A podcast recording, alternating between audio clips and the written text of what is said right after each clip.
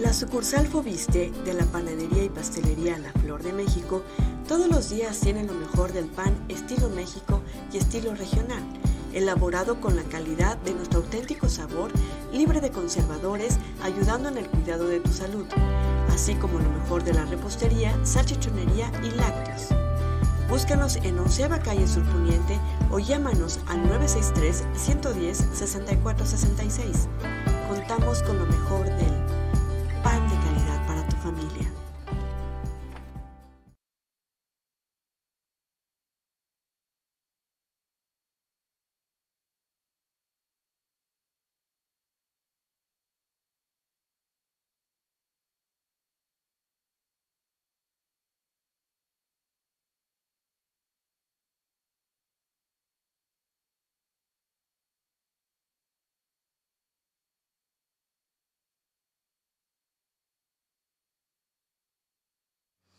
Hola, ¿qué tal? Muy buenos días. Eh, quienes nos ven desde Factory Comunicación, Noticias desde Chiapas, aquí su amiga Guadalupe Gordillo.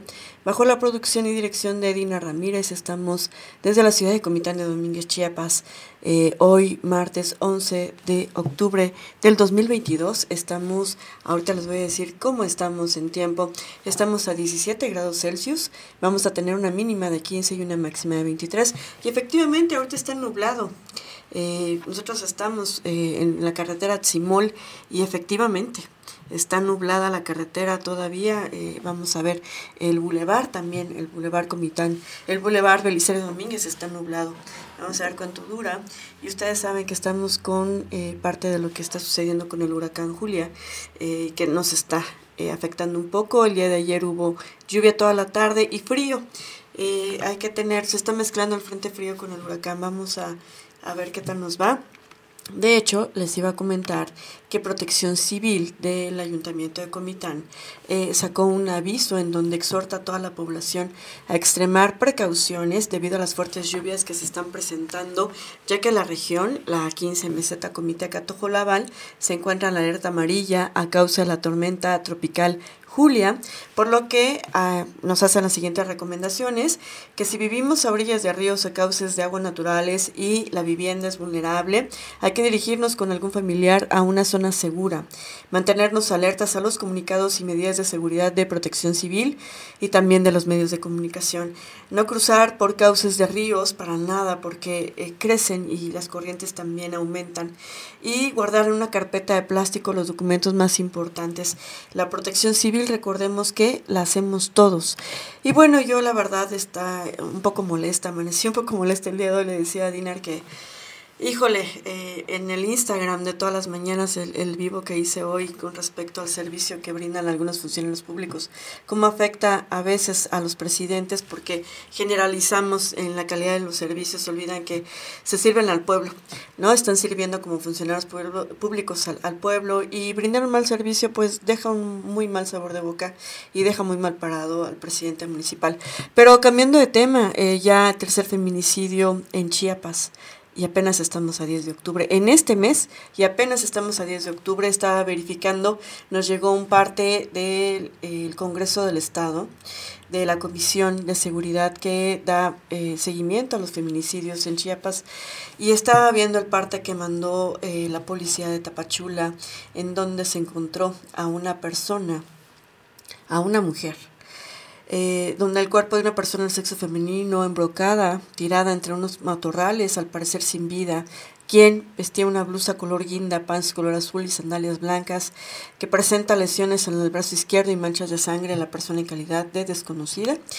Y bueno, esto es, es en Tapachula, en Ay, ay, sobre la carretera que conduce a la segunda sección de la Cebadilla, a dos kilómetros después de la escuela Escuadrón 201.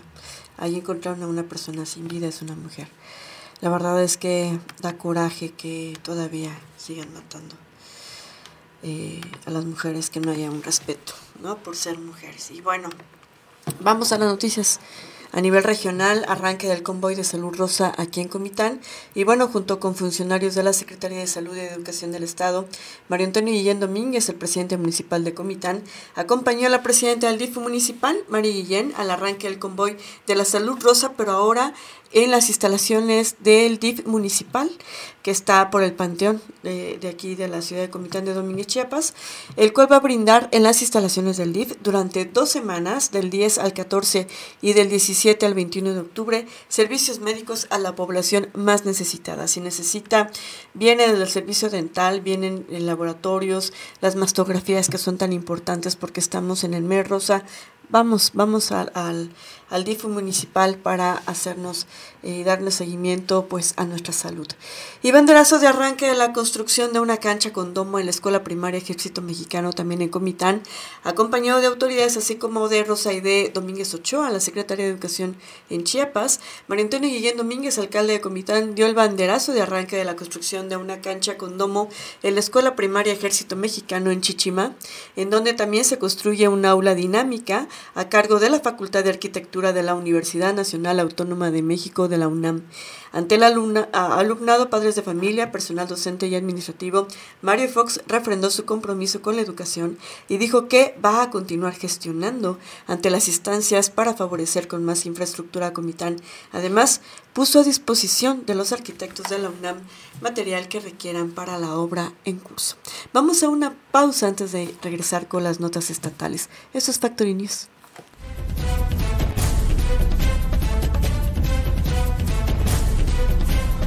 Sabemos que tu gobierno es cercano a la gente, pero yo diría que es cercano a las necesidades de la comunidad. Primer informe de gobierno.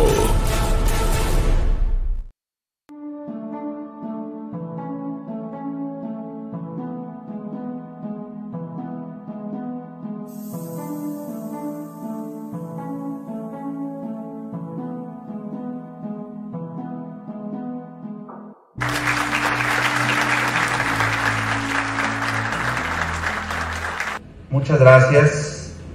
Saludo con mucho cariño a mis paisanos de Chiapas, a los doctores, a las doctoras.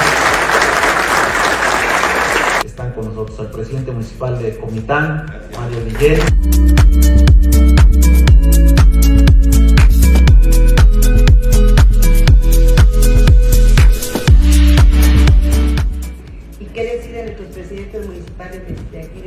De, Chiapas, del estado de Chiapas, que nos acompañan? Aquí nuestro compañero Mario Villén. y la activa participación de la secretaria importante, entre ellos energía.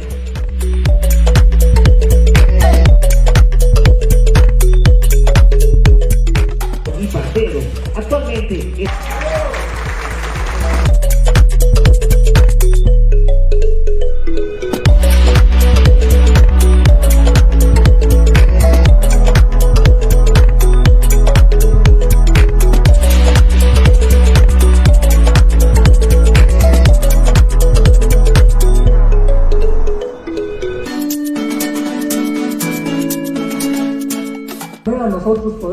hacer mucho más para el país. Un país educado es un país próspero.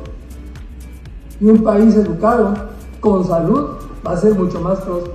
Muchas gracias.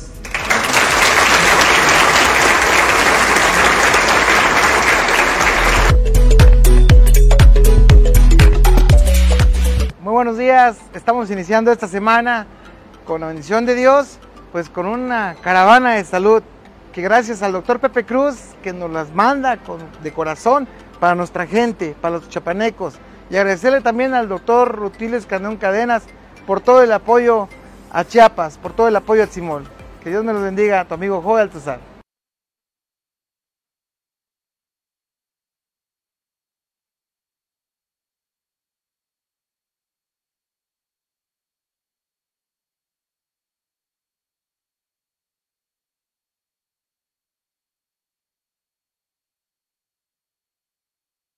Y bueno, a nivel estatal alertan por efectos de Julia y el Frente Frío, lluvias y tormentas fuertes predominan durante las próximas y van a predominar durante las próximas 96 horas en diversas regiones del estado debido a la interacción de la tormenta tropical Julia y ante el ingreso del Frente Frío número 3 en zonas de tormenta predomina el potencial de registrarse actividad eléctrica y rachas de viento, por lo que se recomienda extremar precauciones. La Comisión Nacional del Agua, la CONAGUA, refiere que hoy lunes perdón, el día de ayer, el frente número 3 se extenderá con características de estacionario sobre el suroeste del Golfo de México, aunado al ciclón tropical Julia que ingresará por las costas del Pacífico del sureste. Al respecto, la Secretaría de Marina emitió un aviso de temporal en el cual destacan lluvias puntuales muy fuertes y tormentas eléctricas sobre las costas y zonas altas de Chiapas, así como reducción a la visibilidad en las costas. Y prevalecerá durante los, las próximas 48 horas viento fuerte del noreste y sureste de 15 a 20 nudos con rachas de 25 a 35 nudos y olas de 8 a 10 pies sobre el Golfo de Tehuantepec desde Salina Cruz hasta Puerto Arista, Chiapas, advierte el pronóstico meteorológico. Y bueno, la Conagua informa también que aparte de la disminución de temperatura con ambiente frío a muy frío durante la madrugada y primeras horas de la mañana se presentarán vientos fuertes con rachas de 70 a 90 kilómetros por hora en el Golfo de Tehuantepec y sobre todo en el territorio chiapaneco. Estos efectos prevalecerán hasta el día de hoy, cuando el ciclón tropical Julia se desplace paralelo a las costas del Pacífico sur mexicano, mientras que un canal y un centro de baja presión se extenderán sobre el suroeste del Golfo de México. La interacción de dichos sistemas generará un temporal de muy fuertes a lluvias intensas con lluvias puntuales torrenciales en la zona de Chiapas, es decir, acumulados de 150 a 250 mililitros. Al respecto, la Secretaría de Protección Civil en Chiapas pidió a la población local a mantenerse informada en medios oficiales y de comunicación por los posibles efectos que pudiera generar un frente estacionario y la tormenta tropical Julia, por lo que es indispensable que se implementen medidas preventivas para la reducción de riesgos. Y bueno, se pide evitar el cruce de ríos, arroyos, calles con pendientes y aquellos sitios que se inundan debido a que la fuerza de la corriente los puede arrastrar. El titular de la Secretaría de Protección Civil en Chiapas, Luis Manuel García Moreno, informó que las características de este fenómeno natural hacen que las autoridades estatales mantengan una vigilancia puntual desde el Centro de Monitoreo eh, de riesgos de la dependencia estatal. Por lo antes señalado, detalló el Sistema Estatal de Protección Civil que es indispensable que la población mantenga comunicación permanente con el Comité Comunitario de Protección Civil o autoridades municipales y pide mantenernos informados en los medios de comunicación a través de la radio, la televisión, las redes sociales oficiales. Aunado a ello, se recomienda también que si está en una zona de riesgo es importante que busquen un refugio, un refugio temporal. Incluso también es imprescindible que mantengan una mochila de emergencia en caso de alguna situación mayor. Y bueno, en otro orden de ideas, Chiapas debe sumarse a la industria digital en México, en los últimos 10 años, el sector de telecomunicaciones creció a dos dígitos, impulsando al comercio electrónico. Principalmente, pues ninguna industria en la actualidad es tan dinámica y generadora de recursos como la digital. A diferencia de hace 50 o 100 años, cuando dominaban las materias primas y las manufacturas, hoy las empresas más valiosas son las tecnológicas. Lo anterior lo manifestó Carlos Alberto Salazar Estrada, que es titular de la Secretaría de Economía y del Trabajo, al decir que la infraestructura estructura digital de banda ancha es la del siglo XXI. Chiapas no puede y no debe quedar excluida en las redes digitales y mucho menos cuando es la puerta de entrada a Norteamérica y con una envidiable interconexión con Centroamérica, sostuvo. Como parte del TEMEC, debemos ser protagonistas y aprovechar los nuevos tres capítulos que incorporan comercio digital, telecomunicaciones y propiedad industrial. Sin infraestructura digital no hay economía ni derechos digitales, por ello las tecnologías móviles 4G y 5G deben ser para todos. Y bueno, ¿de qué trata la inclusión digital? Se quiere hacer de Chiapas un ejemplo de transformación y justicia social a través de la inclusión digital. Y para ello se necesita desarrollar un ecosistema digital que comprenda la infraestructura más socialmente transformadora de este siglo, que es la digital, donde se incluyen todos los sectores, la salud, la seguridad pública, la agricultura, justicia, educación, entre otros, para cambiar la historia de desigualdad y atraso. Necesitamos, dijo el funcionario, continuar conociendo y adaptarnos a la economía digital como otros estados del país que llevan ventajas a Chiapas, así como otros países del mundo. Y agregó también, para ello estamos enfocados porque no queremos que en un futuro se nos desplace de las oportunidades y de la planta laboral por no estar separados y digo, por no estar preparados y conectados a Internet. El servicio básico, la inclusión digital debe considerarse como un servicio básico en las familias e instituciones, así como las dependencias y empresas chiapanecas. Necesitamos en Chiapas conectar a los desconectados, dijo. Las microempresas son las máximas generadoras de la economía del Estado, ya que representan el 95% de las unidades de negocio y por ello necesitan de apoyo para resaltar sus fortalezas y capacidades. Y bueno, marchan por el Día Internacional de la Niña con la finalidad de visibilizar la violencia, las desigualdades y discriminación que enfrentan las niñas en México. Se realizó este fin de semana una marcha por las calles y avenidas de San Cristóbal de las Casas. Las niñas y adolescentes exigieron respeto a su persona, a su palabra, alto a la violencia hacia las mujeres y a la discriminación. La marcha inició en el andador de Real de Guadalupe hacia el Parque Central de esta ciudad, en la que los participantes llevaban pancartas y globos, así también pañuelos blancos en las muñecas como símbolos de paz. Las niñas marchando también están luchando, decían. Tengo derecho a jugar sin miedo. Las niñas no se tocan. Somos un club de niñas y merecemos respeto. Respeto a las mujeres y alto a la discriminación y violencia hacia la mujer fueron algunos de los mensajes de las pancartas. Jennifer Asa, directora de Melel Shojobal, informó que esta marcha se realiza cada año al término del encuentro de niñas y adolescentes con el fin de hacer visible la problemática que existe en México. Cabe señalar que el 19 de diciembre del 2011, la Asamblea General de las Naciones Unidas aprobó la resolución 66-170 en la que se estableció el 11 de octubre como el Día Internacional de la Niña. Lo anterior con el objetivo de reconocer sus derechos y dar a conocer los problemas excepcionales que afrontan en todo el mundo, principalmente en países no desarrollados. Y bueno, piden frenar violencia contra actores políticos. A pesar de la situación violenta que se vive en otros estados o de los asesinatos de funcionarios municipales o legisladoras, Chiapas, con todo y que enfrenta conflictos sociales importantes, aún se mantiene como una entidad segura y no se ha advertido alguna señal en la legislación sobre agresiones, dijo la presidenta de la mesa directiva del Congreso, Sonia Catalina Álvarez. Son las indagatorias de las autoridades correspondientes las que tienen que ir dando cifras de cuál es el tema real de esta violencia. Considero que circunstancialmente se han presentado en algunos actores políticos, pero también se ha dado en otras personas, remarcó.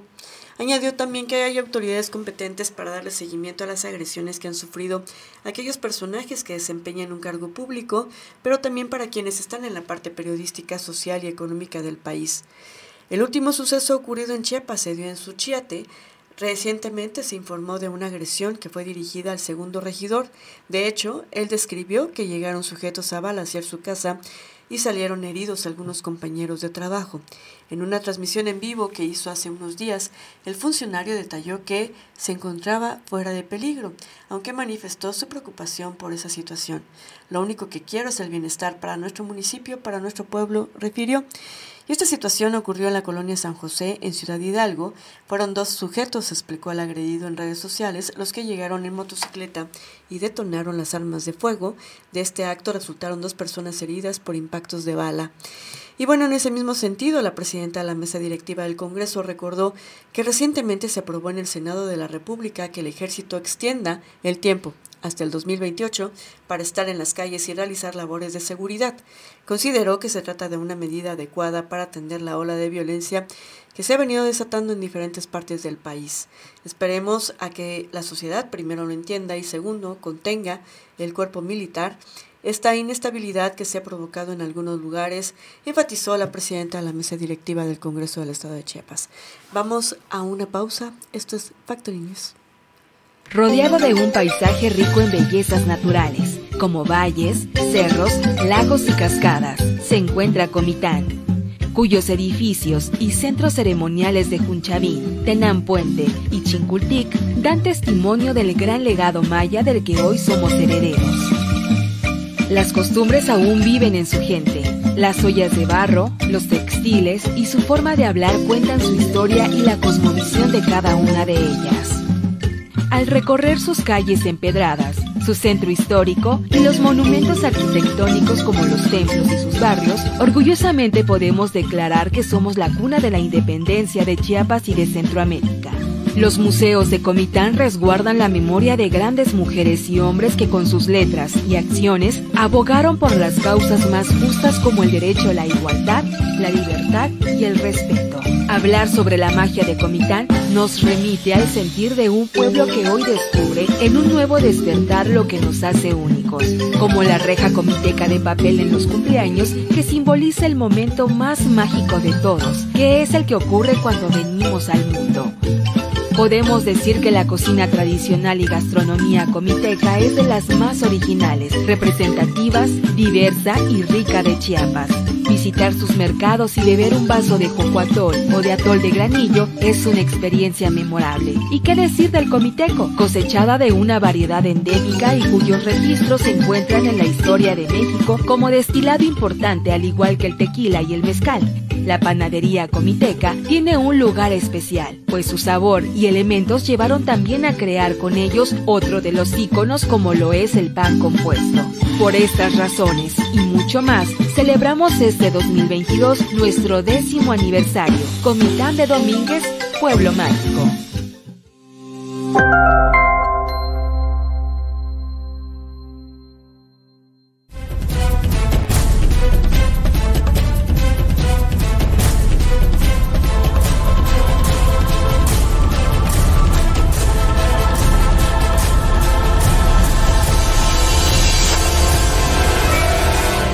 Informe de gobierno.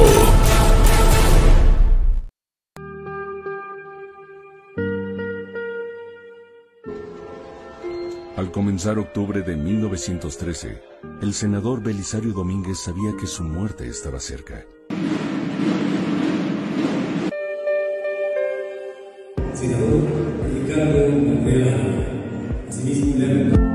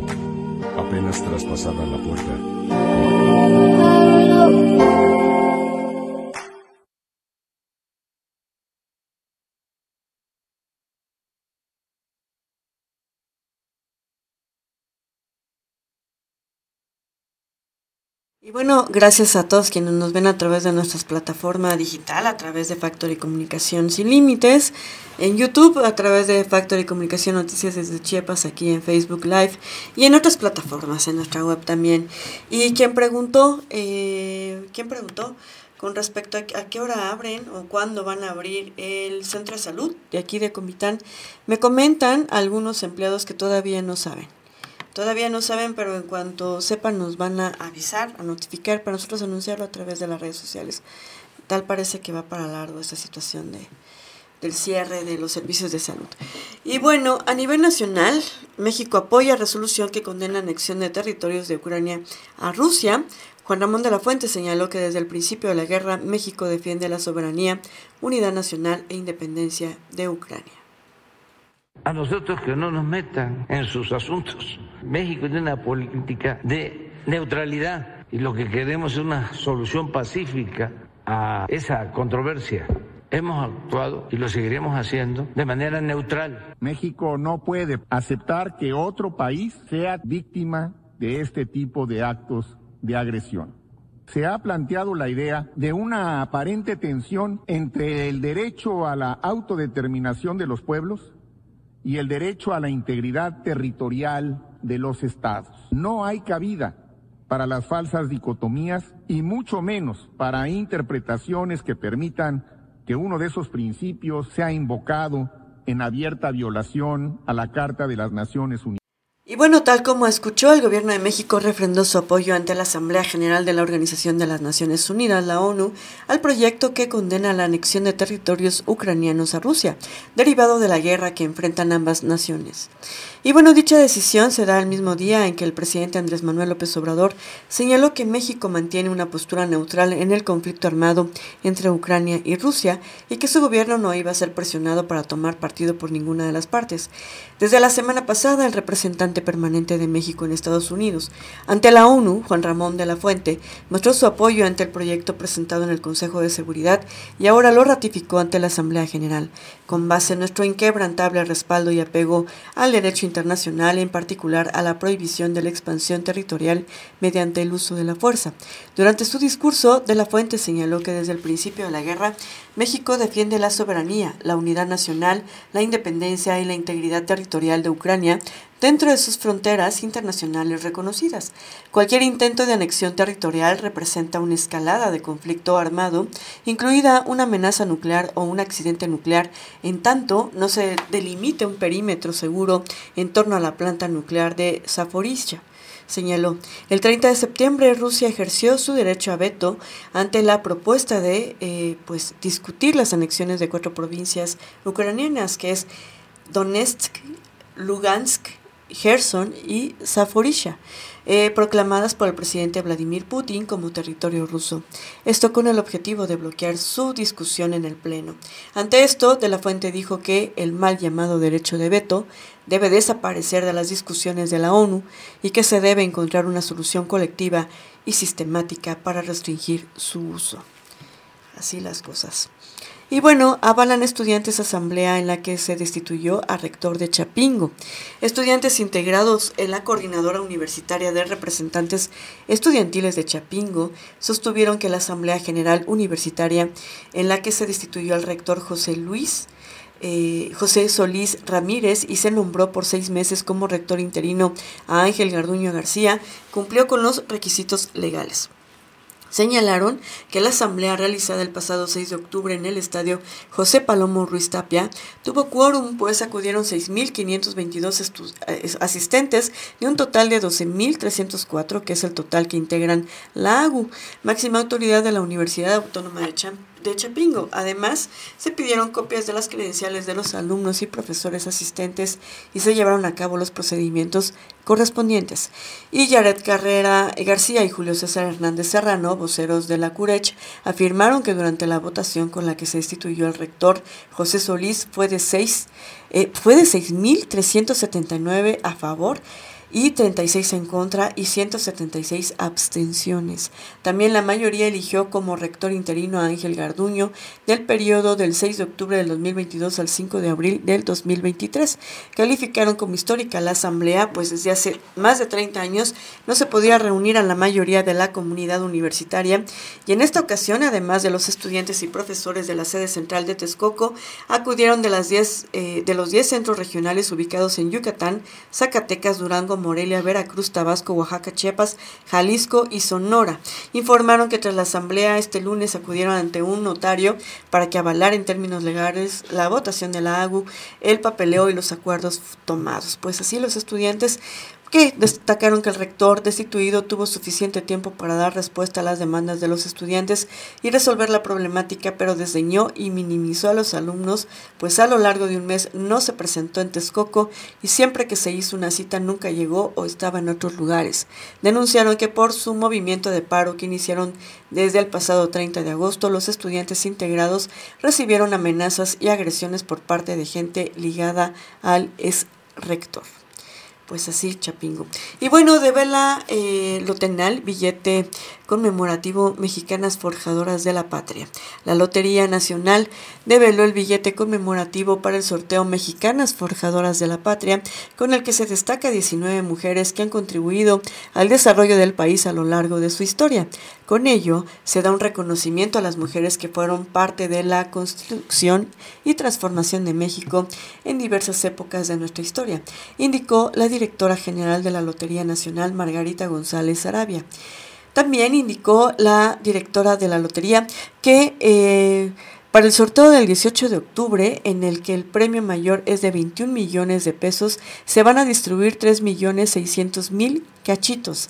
Entre quienes aparecerán en los billetes se encuentra Leona Vicario, Sor Juana Inés de la Cruz, Josefa Ortiz de Domínguez, Margarita Maza de Juárez, Carmen Cerdán, Elvia Carrillo Puerto y Hermila Galindo, entre otras. Hacer las protagonistas es un guiño a la divulgación histórica que se suma a los esfuerzos para visibilizar a quienes la cultura patriarcal ha exiliado, ha apartado injustamente de nuestra historia nacional, agregó la senadora Olga Sánchez Cordero. En tanto, Miguel Enrique Lucia Espejo, titular de la Unidad de Desarrollo Democrático de la Secretaría de Gobierno, subrayó que la ley del escudo y la bandera establece que la bandera ondeará media asta en el aniversario de la muerte y a toda asta en el aniversario del natalicio de los hombres reconocidos en la historia del país, entre ellos a Miguel Hidalgo, Mariano Escobedo, Ignacio Allende, Vicente Guerrero, Francisco Madero, pero se excluyó a las mujeres que han sido cruciales en la consolidación de México como nación.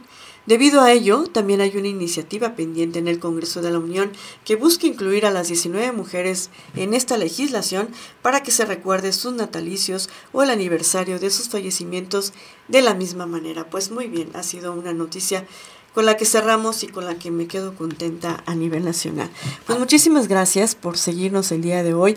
Vamos a regresar en breve en haciendo otras cosas y en la tarde también cubriendo otros eventos eh, y haciendo más entrevistas y generando contenido importante para usted y para eh, todo el mundo. Muchísimas gracias, amigo Guadalupe Gordillo, detrás de esta eh, de este micrófono frente a esta cámara y detrás de todo esto en la producción y dirección de Ina Ramírez, pues le deseamos un gran día.